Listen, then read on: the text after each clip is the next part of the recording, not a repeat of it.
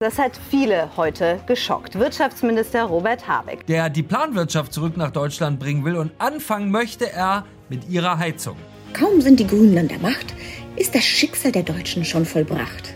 Hätte auch nur ein einziger Bürger sich je vorstellen können, was er mit der Wahl der Regierung besiegelt?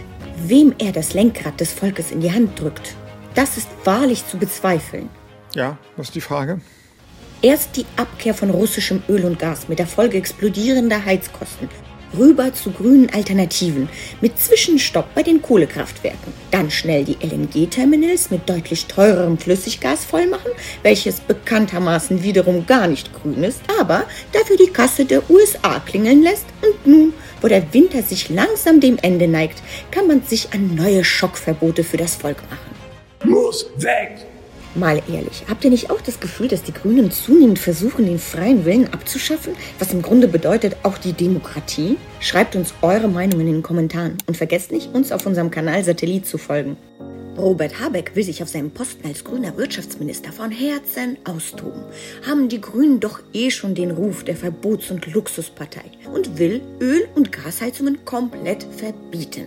Auch bestehende Anlagen sind im Visier des Ministers. Habeck klaut uns als der Grünsch unsere Gas- und Ölheizung. Aus einem Gesetzentwurf des Wirtschaftsministeriums geht hervor, dass ab dem kommenden Jahr alle neuen Heizungen zu 65 Prozent aus erneuerbaren Energien Wärme herstellen sollen. Auch alle neu angeschafften Anlagen werden spätestens in 30 Jahren, also ab 2045, verboten. Vielleicht geht es ja auch doch, doch noch mal schneller. Auf den Punkt bringt es Markus Söder.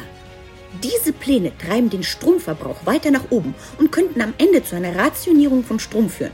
Die Grünen haben offenkundig den Bezug zur Lebensrealität komplett verloren. Sie sind inzwischen eine reine Luxuspartei, die sich nur um gut verdienende Großstadtbürger kümmert und stattdessen Arbeitnehmer und den ländlichen Raum bewusst vernachlässigt. Als Ersatz für die lieben Öl- und Gasheizungen bieten die Grünen Wärmepumpen, Solarthermieanlagen, Holz- und Pelletöfen, Fernwärme und Biogas an. Dass das ohne Kosten für die deutsche Gesellschaft ausgeht, ist nicht möglich. Kontrovers ist dabei das Thema mit dem Biogas, das man nun wirklich nicht umweltfreundlich nennen kann. Einer der Vorteile ist, dass es das Label Made in Germany trägt. Auch soll es als eine Ergänzung zur Wind- und Solarenergie für die Stromerzeugung fungieren können. Und das heißt, dass die Verbrennung von Biogas CO2-neutral ist. Und last but not least wird es den Landwirten als lukratives wirtschaftliches Standbein verkauft. Klingt nicht nur verdächtig, ist es auch. Denn betrachtet man die andere Seite, muss man feststellen, dass die Nachteile einfach eine düstere Prognose für die Umwelt, aber auch die Tierzucht sind. So würde Genmanipulation bei Energiepflanzen drohen. Schließlich will man einen höheren Ertrag und dafür ist jedes Mittel recht. Ungewollte Förderung von Massentierhaltung, auch aus Geldgier. Denn mehr Gülle, mehr Geld. Die Biogaserzeugung kann zu einer ungewollten Klimabelastung führen und die weiten Transportwege, um den Mist und Co. hin und her zu kutschieren, verursachen CO2-Emissionen. Außerdem ist Biogas teurer als Erdgas und stinkt im wahrsten Sinne des Wortes.